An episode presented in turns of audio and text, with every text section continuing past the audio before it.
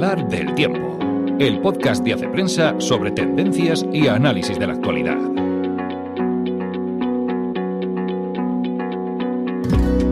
Hola amigos, una semana más nos encontramos en el podcast de Hace Prensa. Soy Ana Sánchez de la Nieta y la verdad es que esta semana me ha costado seleccionar porque, porque hay un montón de cuestiones interesantes y si no, daos una vuelta por la web. Al final he seleccionado un par de temas que os resumo en titulares y el resto, si os parece, los dejamos para la semana que viene.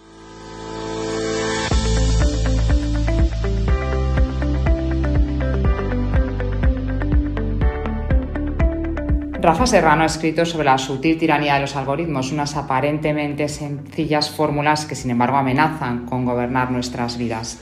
Hemos escrito también bastante sobre el Festival de Cine de San Sebastián, que ha sido un certamen notable pero con un pésimo palmarés. Y entre las pistas culturales, este fin de semana nos ha dado por las aventuras, porque se estrena por fin la última película de James Bond, Sin tiempo para morir, Hablamos de la serie de Amenábar, La Fortuna, y de un documental que cuenta la batalla que Amenábar cuenta de manera aficionada. Y también hablamos de una novela, Los últimos balleneros, que es mitad cuento, mitad crónica y que sobre todo nos ha encantado en la redacción de Hace Prensa. Empezamos.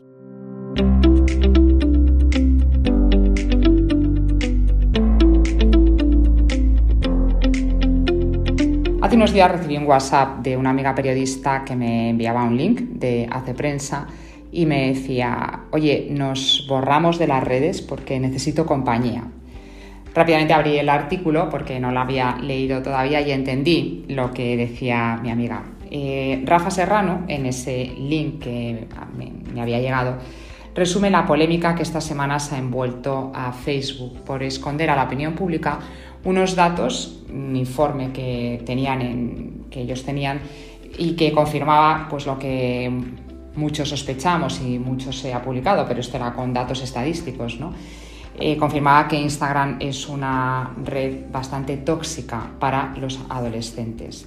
El Wall Street Journal ha publicado una serie de artículos que bajo el título de los papeles de Facebook revela en el fondo que el actual modelo de negocio de las redes sociales hacen que estemos tiranizados por el algoritmo y un algoritmo que no siempre premia el mejor contenido o el más apropiado para según y qué edades. En resumen, no es que las redes sean la personificación del mal ni que Google o Facebook pretendan hacernos daño, simplemente es que lo que quieren es mm, ganar dinero como cualquier empresa y al final pues no vemos lo que queremos muchas veces sino lo que quieren que veamos. Rafa Serrano lo explica muy bien en el artículo con ejemplos y con links muy interesantes a esos informes y a esos, y a esos datos. Así que la verdad es que mientras yo me planteo o no si dejo las redes sociales, os animo a leer el artículo. Gabón, Gabón, hoy. we are at one of our very favorite film festivals in the world. Film a deux auteurs. Ce deuxième auteur, c'est le spectateur ou la spectatrice. Espero que disfrute muchísimo con el universo que le vamos a presentar. La verdad es que he pensado que esta semana era la mía, porque la sección de cine pocas veces se cuela en los contenidos generales de Hace Prensa. Pero esta semana sí que hemos publicado una crónica bastante larga del Festival de San Sebastián. Reconozco que tuve mis más y mis menos porque me decía el director de Hace Prensa, bueno, es que he leído que ha sido una muy mala edición, ¿no? Yo defendía mi tema, como o los periodistas nos pasamos el día intentando defender nuestros temas.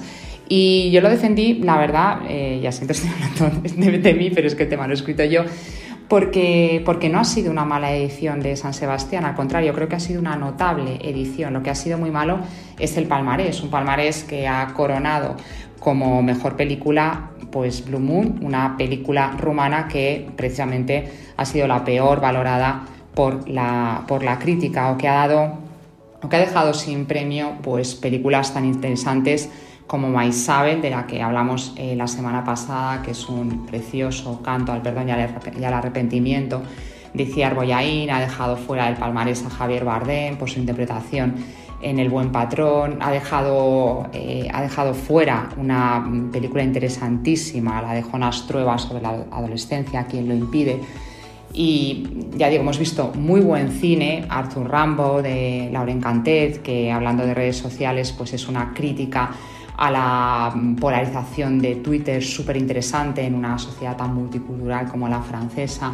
En fin, la sección oficial eh, ha sido muy valiosa y el problema ha sido, pues ya digo, un palmarés muy discutido, que también suele ser lo normal en el Festival de San Sebastián, que desde hace muchísimos años pues suele premiar películas muy herméticas, muy cerradas y películas que es muy difícil que luego lleguen a estrenarse.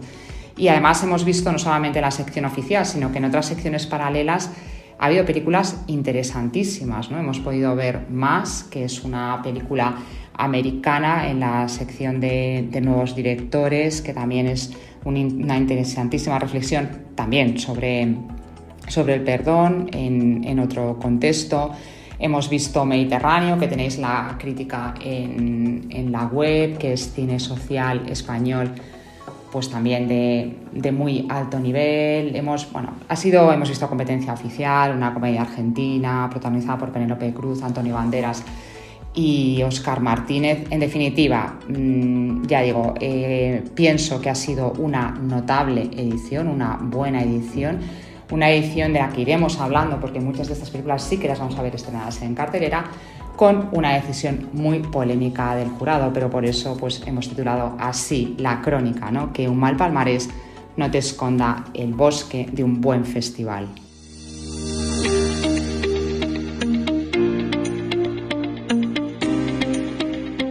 Un archivo es un tesoro.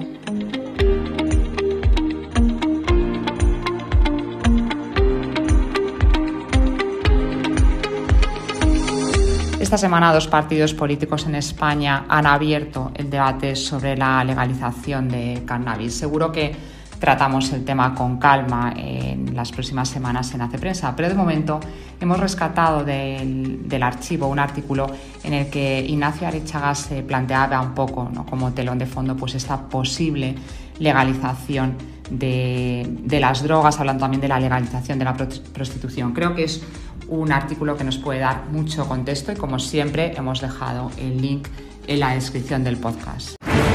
Pistas culturales para el fin de semana. James.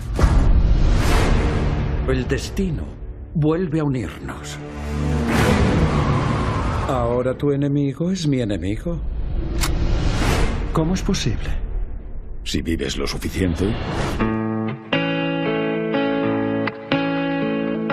Yo os decía que esta semana nos ha dado por las aventuras porque en primer lugar hay que hablar del gran estreno, el último episodio de James Bond, Sin tiempo para morir. Es el último capítulo interpretado por Daniel Craig, que se retira después de cinco películas que han hecho girar absolutamente una saga que se había quedado absolutamente anquilosada y en la que hemos visto una profundización del héroe, un mayor trabajo en los guiones manteniendo por otra parte la esencia. Es una película de aventuras, es una película divertida, es cine palomitero, pero ya digo, un ejemplo de cómo se pueden renovar los iconos clásicos del, del cine. La Fortuna, 1804. Eso es, el mayor tesoro submarino de la historia. Este tío es un puto pirata. Lo que hace Frank Wilde es robar. Escúchame bien, esa búsqueda que estáis haciendo no va a ninguna parte. ¿Sabes por qué? Porque el barco hundido no es español. Yo creo que están todos metidos, ministro. Nuestros servicios de inteligencia, la CIA, todos. Y otro esperadísimo estreno, La Fortuna, la serie de Alejandro Amenábar para Movistar, una serie de seis capítulos de 45 minutos que se estrenó también en el Festival de San Sebastián y que cuenta el rescate, la batalla por rescatar el tesoro de, una, de un barco hundido en el siglo XIX. Es una, es una serie de aventuras, una serie que además entra y aborda eh, cuestiones muy interesantes, ¿no? como pues la importancia del legado cultural, el trabajo también del, del gobierno por mantener pues, ese, ese, legado y que mezcla además pues, aventuras, romance. Es verdad que no es, no es tan notable como hubiéramos podido esperar. Alejandro Amenábar tiene algunas películas pues, muy sobresalientes, tiene otras más, eh, más decentes, pero en cualquier caso pienso que hay que elogiarle ¿no? y alabar pues ese, ese esfuerzo, ese atrevimiento ¿no? de llevar a la pantalla un suceso histórico y, ya digo, de, ahondar en, una historia que, que, no siempre es excesivamente conocida. Es que, en el fondo, tú y yo somos piratas, ¿no?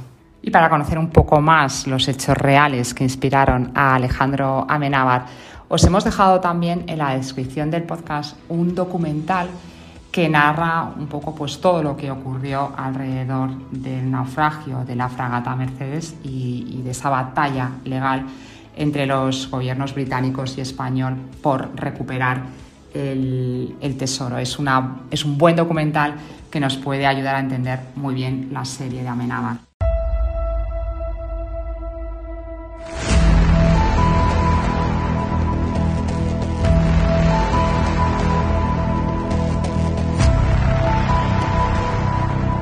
Como ya estábamos metidos en aventuras, hemos seleccionado también una novela de aventuras que nos ha encantado en la reacción.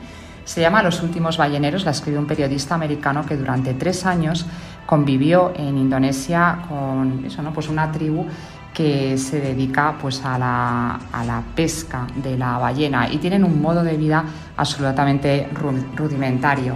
El libro, que es mitad ficción, novela, mitad crónica, eh, cuenta muy bien ese conflicto entre pues eso, un modo de vida muy rudimentario, muy pegado a la naturaleza, con los avances tecnológicos, las nuevas generaciones, eh, la globalización. Ya digo, es una, es una novela muy interesante que mezcla también, hay muchísimos pasajes de aventura muy bien descritos y que en el fondo, ¿no? como han destacado muchos críticos, es un tratado antropológico, no sirve solamente para estudiar eh, cómo viven un grupo de pescadores en Indonesia, sino que habla mucho de nuestra propia realidad.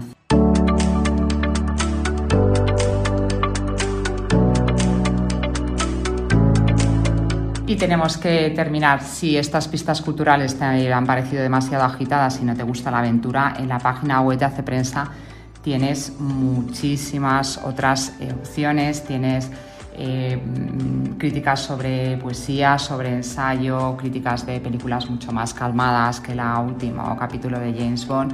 En fin, ¿qué tienes para elegir? Que es verdad que nos ha dado por las aventuras, pero que la semana que viene pues ya nos pondremos un poquito más serenos y no sé, probablemente hablaremos de algún libro de Caravante. Eh, nos vemos o mejor nos escuchamos la semana que viene.